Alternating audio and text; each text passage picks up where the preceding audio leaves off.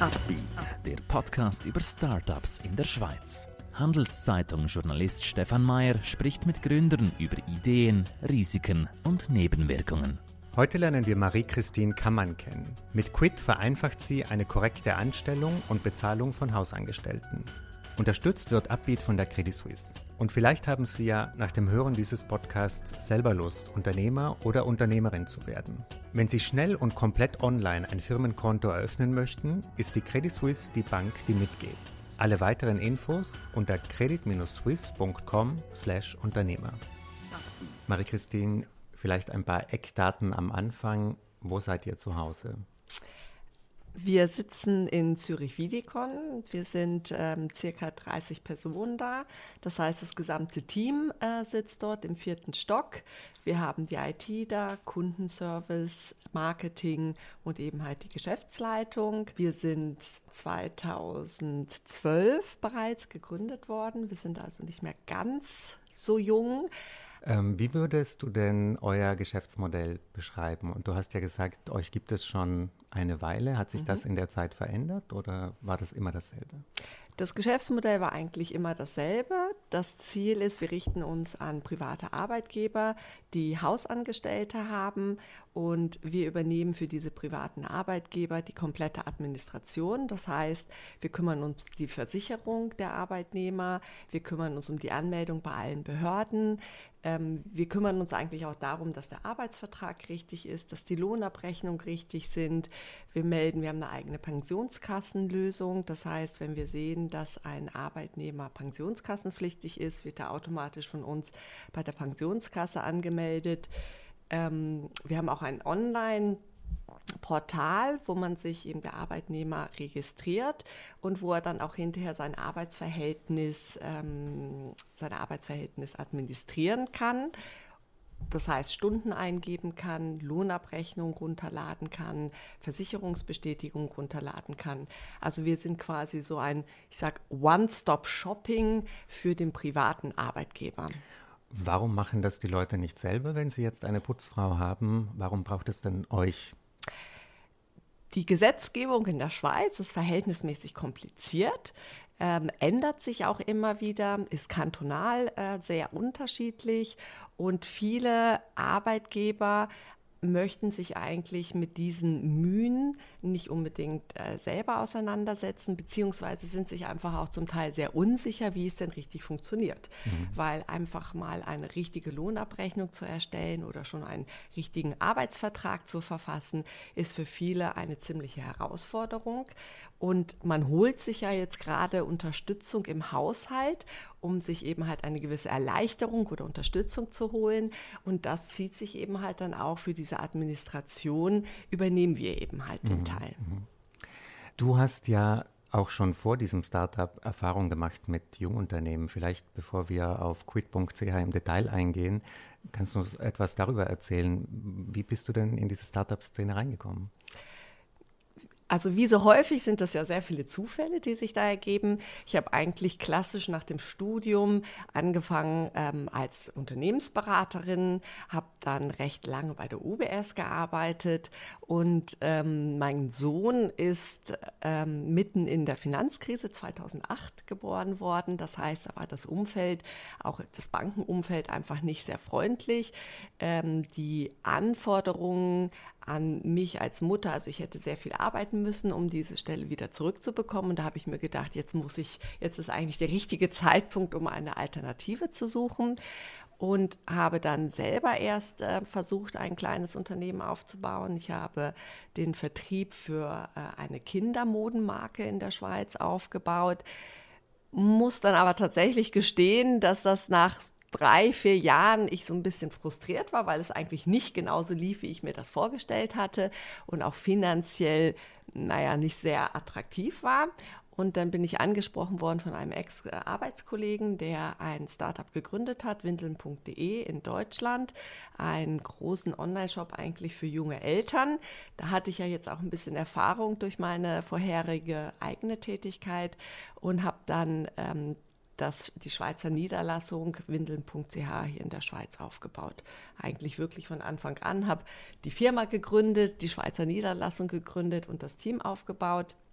und habe da eigentlich meine erste Erfahrung wirklich mit dieser Start-up-Szene äh, gesammelt. Äh, du hast von Rückschlägen gesprochen in deiner ersten Zeit. Was waren denn das für Rückschläge, für Enttäuschungen, die du erlebt hast? Also vor allem speziell bei diesem Businessmodell, was ich gehabt habe, also im Grunde genommen Kindermode zu verkaufen. Also ich hatte sowohl einen Online-Shop wie auch stationäre Geschäfte, zwei muss ich gestehen, dass ich einfach relativ schnell gemerkt habe, dass das ein Geschäftsmodell ist, was sich nur sehr schwer skalieren lässt. Das heißt, immer wenn der Umsatz gewachsen ist, dann sind für mich eigentlich fast überproportional die Risiken gestiegen, weil umso mehr Ware man einkauft, umso mehr muss man verkaufen, umso mehr Abverkaufsdruck hat man. Man ist sehr abhängig vom Wetter. Also all diese ganzen Themen, die man dann schlussendlich erst äh, spürt, wenn man mittendrin steckt. Ähm, und habe eben halt dann wirklich festgestellt, dass ich das Risiko, was ich eigentlich getragen habe, für das, was schlussendlich für mich rausgekommen ist, also auch sowohl finanziell wie auch arbeitstechnisch, sich eigentlich nicht gelohnt hat. Und ich auch nirgendwo gesehen habe, dass es besser wird, weil umso mehr Umsatz man hat, umso mehr Risiko muss man eigentlich aufnehmen. Bei quid.ch ist das ja jetzt anders. Also euer Modell ist ja schon skalierbar, oder? Richtig. Wir sind also es ist unser Kernmodell oder unser Kernbusiness-Konzept ist ja eigentlich, dass wir eine Software programmiert haben und einen Online-Service anbieten. Also das heißt, Kunden melden sich bei uns an. Es sollte selbstverständlich sein. Es muss sehr wenig Interaktion wirklich mit unserem Kundenservice stattfinden und die äh, unsere Kunden können sich selber administrieren. Also von daher gesehen ist es eigentlich egal, ob sich jetzt zehn Kunden am Tag anmelden oder 100 Kunden sich anmelden. Die Skalierung, sagen wir mal, ist äh, von daher gesehen gegeben durch die Software. Wo es ein bisschen schwieriger wird, ist, dass wir eben mit Behörden zusammenarbeiten und wir ein digitales Produkt haben und diese ganzen Behörden eigentlich noch nicht wirklich digital sind. Das heißt, wir sind in der Administration immer wieder gezwungen, unsere digitalen Daten in Papierformat zum Beispiel umzuwandeln. Also das heißt, wenn wir jetzt eine Abrechnung machen mit allen Behörden, dann sind wir tatsächlich gezwungen, das noch auf Papier auszudrucken, einzutüten und entsprechend per Post an diese Behörden zu schicken. Andererseits habt ihr ja ein bisschen profitiert von einer Verschärfung der Behörden, also Regulierungsverschärfungen in der Schweiz. Was war da los? Genau, also es ist nicht unbedingt eine Verschärfung gewesen. 2013 gab es vor allem in der Westschweiz eine ähm, sehr große Aufmerksamkeitskampagne gegen Schwarzarbeit, weil natürlich die Schwarzarbeit genau in dem Bereich der Haushaltsangestellten enorm hoch ist. Und Davon haben wir natürlich ein bisschen profitiert, dass eben zum einen angedroht wurde, dass äh, mehr kontrolliert wird, ob wirklich äh, korrekt abgerechnet wird. Auf der anderen Seite muss man aber auch sagen, stellen wir einfach zunehmend fest, dass es nicht mehr unbedingt ein Kavaliersdelikt ist, jemand schwarz angestellt zu haben und dass ähm, die Arbeitgeber, also die privaten Haushalte eigentlich immer mehr realisieren, dass sie selber dadurch ein enormes Risiko tragen. Also zum Beispiel, wenn die Hausangestellte eben nicht richtig versichert ist, kann das natürlich zu enormen Problemen führen. Äh, und man möchte natürlich auch diese Person, die einen ja eigentlich im Haushalt unterstützen, sollte man ja dann auch zumindest ein korrektes ja, Arbeitsverhältnis anbieten, so wie die meisten, wie wir selber das ja auch verlangen von, sagen wir mal, unseren Arbeitgebern, wo wir selber angestellt sind. Bei euch kann man ja nicht nur Putzkräfte versichern, sondern ihr habt ja zum Beispiel auch für Pflegekräfte genau. ein Angebot. Ich stelle mir das äh, komplizierter vor, oder? Ja, es ist sehr viel komplizierter. Also äh, wir sehen ähm, das ist, also wir haben, wir kümmern uns um alle Hausangestellte. Das geht natürlich von der Putzhilfe ähm, über die Seniorenbetreuung, Gärtner. Es gibt auch private Haushaltslehrer, die angestellt sind. Ähm, Im Bereich der Seniorenbetreuung sehen wir einen zunehmenden Bedarf dafür, weil natürlich die Personen, die selber betreut werden, in der Regel tatsächlich nicht mehr in der Lage sind, diese Administration selber zu übernehmen und Kinder im Umfeld dann auch keine Zeit, keine Lust, äh, kein Know-how darüber haben. Mhm. Die Anforderungen hier sind um einiges höher. Wir müssen auch feststellen, also wir haben jetzt unsere Software, dieses, wir haben das letzte Jahr sehr, sehr viel in unsere Software investiert, äh, damit die eben halt auch agiler wird, dass wir hier auf die Bedürfnisse eingehen können. Ähm, das ist tatsächlich so, dass es da die, die, die rechtlichen Anforderungen zum einen sehr viel höher sind, aber auch die Angestelltenverhältnisse sehr viel komplexer sind ähm, weil die Personen zum Teil im Haushalt wohnen. Ähm, die haben dann sowas wie Piquetzeiten oder Anwesenheitszeiten. Die arbeiten am Wochenende. Häufig kommen sie aus dem Ausland, möchten den Urlaub nicht unbedingt hier im Land ähm, verleben, sondern möchten lieber Geld dafür haben. Also da sind verhältnismäßig viele äh, Anforderungen, ähm, auf die wir jetzt uns zunehmend vermehrt einstellen. Mhm. Du hast vorhin erzählt, wie ihr teilweise Sachen ausdrucken müsst für die Behörden. Also Leute nutzen euer Online-Tool, alles läuft super effizient und am Ende müsst ihr ausdrucken und zum Amt gehen. Genau. Ist das nicht so ein Hemmschuh für euch, irgendwie etwas, das euch sehr belastet und vielleicht auch verhindert, dass ihr wirklich weiter wachsen könnt? Also weiter wachsen, am, am Wachsen hindert uns das nicht. Äh, es hindert uns natürlich ein bisschen daran, sehr kosteneffizient zu arbeiten, weil ähm, dadurch werden einfach manuelle Tätigkeiten notwendig. Ähm, das heißt, wir haben wirklich äh, zu Zeiten, wenn die am Ende des Jahres die Löhne deklariert werden, haben wir zum Beispiel Studenten eingestellt, die den ganzen Tag nichts anderes machen als Briefe öffnen, weil wir zu der Zeit mehrere Tausende von Briefe kriegen. Und die müssen wir öffnen, müssen reingucken, was drin ist, weil das ist auch nicht immer hundertprozentig klar. Jede Ausgleichskasse legt ähm, andere Dokumente in diese Briefe. Und ähm, wir müssen eben halt diese Deklaration oder Unterlagen auch immer wieder äh, in Papierform ausdrucken. Das ist ein absolutes Hindernis und man muss auch ganz ehrlich sagen, wir sind immer wieder in Diskussion mit diesen Behörden, weil auch für die ist das natürlich, die könnten viel, viel mehr Geld sparen, indem sie uns ein, einen, eine Datenschnittstelle geben, über die wir einfach die Daten einspielen können, weil auf deren Seite sieht es ja auch so aus, die müssen das Papier auch wieder öffnen, einscannen, in ihre, ähm, in ihre IT-Systeme reinbekommen. Also da sind enorme Ineffizienzen wir versuchen da ähm, immer wieder durch regelmäßiges Nachfragen und Gespräche besser zu werden, aber man muss einfach sagen, dass die Mühlen sehr, sehr langsam malen in diesem Bereich und auch die Ausgleichskassen. Wir sind, ja, wir sind wie so ein Unikat im Markt. Also, mhm. dass die natürlich jetzt ihre ganzen Prozesse nicht allein wegen uns ändern können, ähm, verstehen wir auch manchmal. Aber es ist schon frustrierend, weil da sehr, sehr viel Effizienz verloren geht und dadurch natürlich auch immer, ich sage immer, wo manuelle Tätigkeiten stattfinden, finden Fehler statt, gehen Sachen verloren. Ja.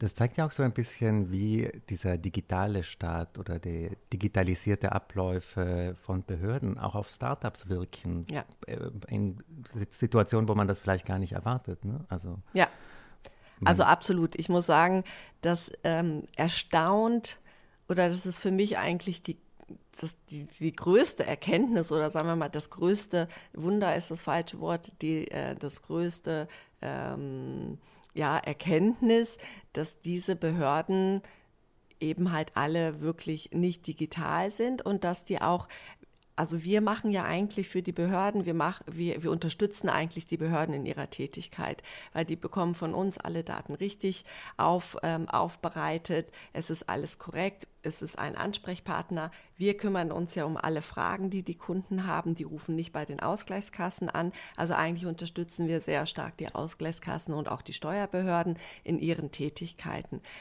Und wir stellen immer wieder fest, dass die Zusammenarbeit von seitens dieser Behörden mehr oder weniger, sagen wir mal, neutral ist mhm, mhm, und dass wir hier sehr, sehr wenig Unterstützung bekommen.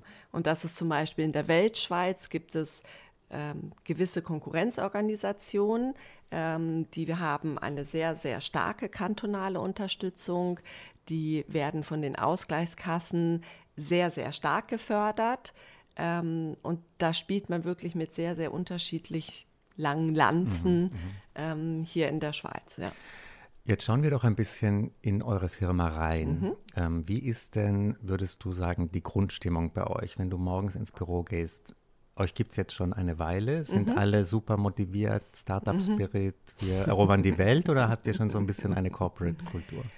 Ähm, Ich würde sagen, wir gehen schon in Richtung einer Corporate-Kultur. Äh, wir haben einfach zum Beispiel einen, einen Kundenservice und die Personen, die im Kundenservice arbeiten, für die ist das, glaube ich, schon sehr viel mehr tägliche Routine, als dass es jetzt Startup Spirit ist. Wir man muss sagen, wir durchlaufen gerade auch eine sehr, sehr spannende Zeit. Wir haben, wie gesagt, das ganze letzte Jahr ähm, an unserer Software gearbeitet, haben da sehr, sehr viel Geld investiert, haben sehr viel geändert, haben unseren ganzen Markenauftritt jetzt geändert und haben, ähm, waren gezwungen, das jetzt vor äh, im Dezember also vor Ende des Jahres, noch damit live zu gehen, weil es gewisse gesetzliche Veränderungen gibt, vor allem auf der Seite der Versicherungen, die ab dem 1.1. gültig waren. Und deswegen mussten wir eben halt mit dieser Software zu einem recht ungünstigen Zeitpunkt, muss man sagen, eigentlich live gehen. Und wie das immer so ist, bei einem sehr, sehr großen Migration, man kann das so gut wie möglich vorbereiten. Aber da geht dann auch irgendwas immer, ist immer. Genau, irgendwas geht immer schief. Und das bekommt jetzt zum Beispiel unser Kundenservice doch recht stark zu spüren, weil natürlich die Kunden als erstes dann im Kundenservice anrufen oder auch E-Mails schreiben. Und das findet jetzt unser Kundenservice nicht so wahnsinnig spannend. Also da ist jetzt nicht so, dass sie sagen, wow, tolle Änderung, tolle neue Software. Gut, es läuft jetzt nicht ganz so gut, wie es laufen könnte, sondern die finden das dann ehrlich gesagt nicht so toll und ähm, haben jetzt auch ein bisschen harte Zeit, durch die sie da durchgehen müssen. Also daher würde ich sagen, ist die Stimmung generell ist die Stimmung sehr, sehr gut. Also wir versuchen wirklich einen gewissen Startup-Spirit zu behalten, ähm, sei es, dass wir eine große Küche haben, dass wir uns, dass auch ein anderes, zwei andere Startups auf unserem, ähm, auf unserer Ebene sind, mit denen wir uns die Räumlichkeiten teilen, ähm, indem wir Team-Events machen. Morgen haben wir ein Pizza-Lunch, bei dem wir dann ähm, über die neuesten Neuigkeiten erzählen also ich, wir versuchen das schon sehr, sehr äh, jung, agil und auch frisch zu halten, weil wir eben halt auch unser Produkt und uns ständig weiterentwickeln müssen. Mhm. Also das sehen wir schon.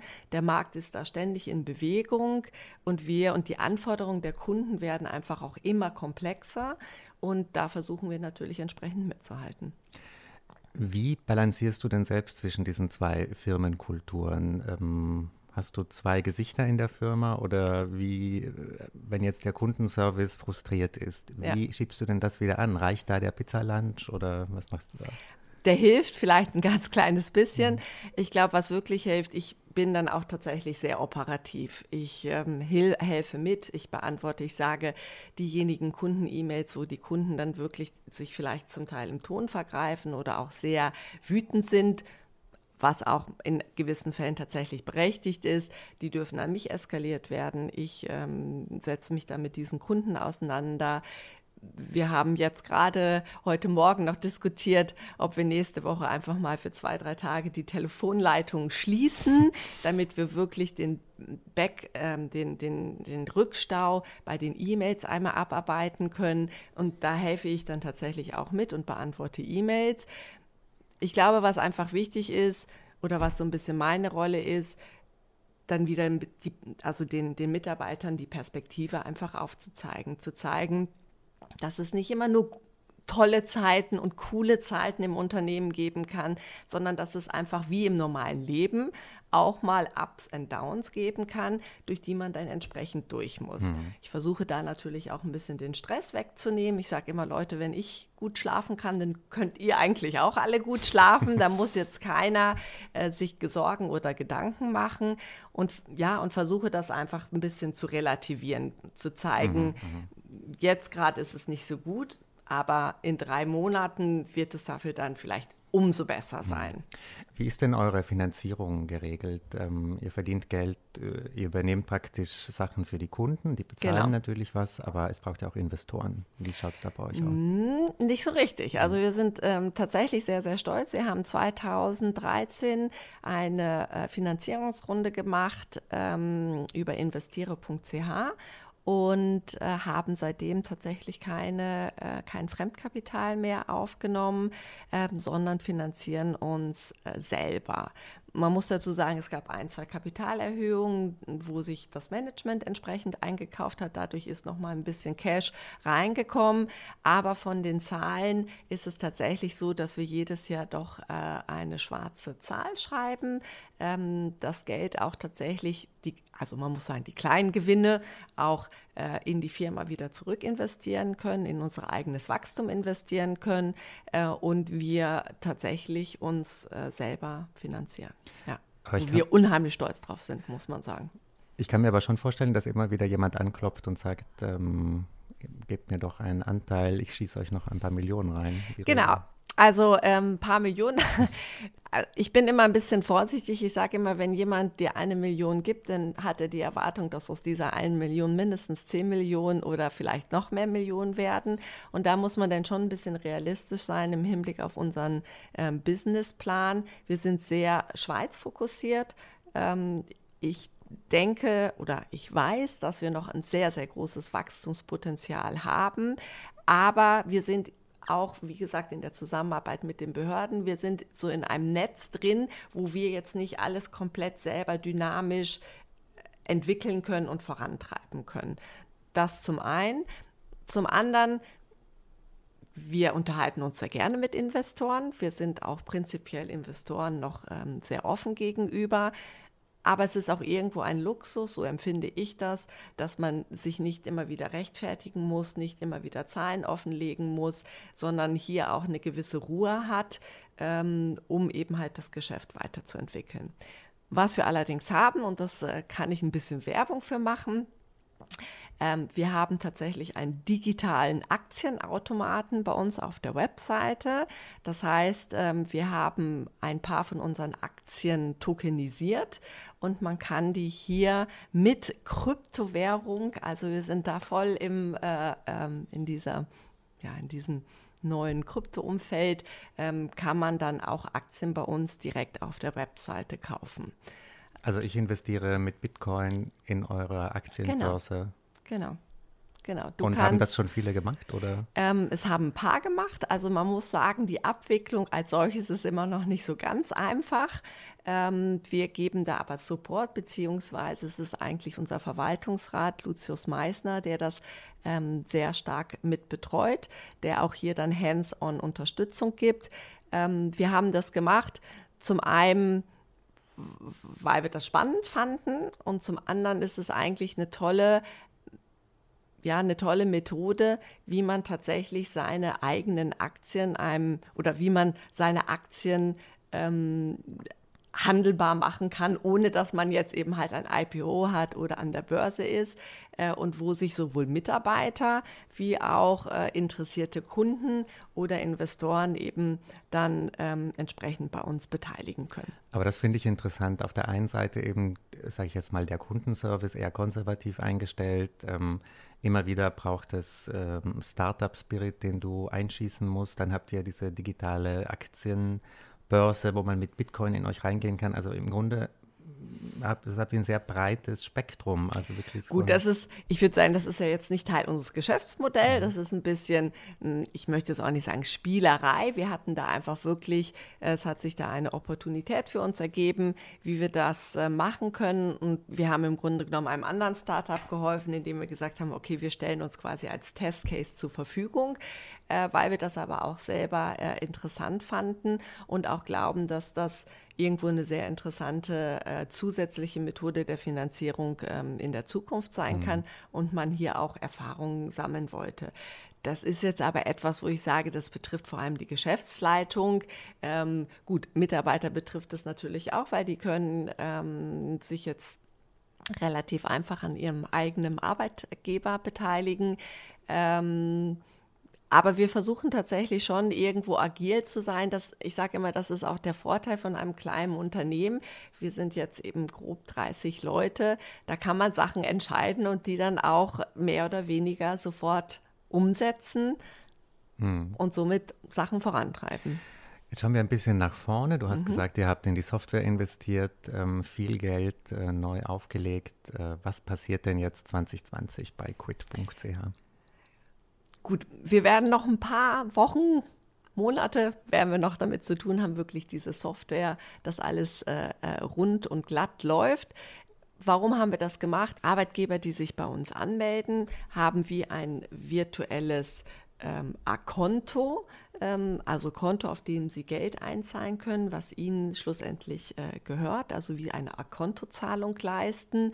Und davon zahlen wir dann auch Gehälter aus, so dass der Arbeitgeber wirklich ähm, nur noch die Stunden eingeben muss oder wenn er einen festen Vertrag hat, dann muss er sich eigentlich um gar nichts kümmern.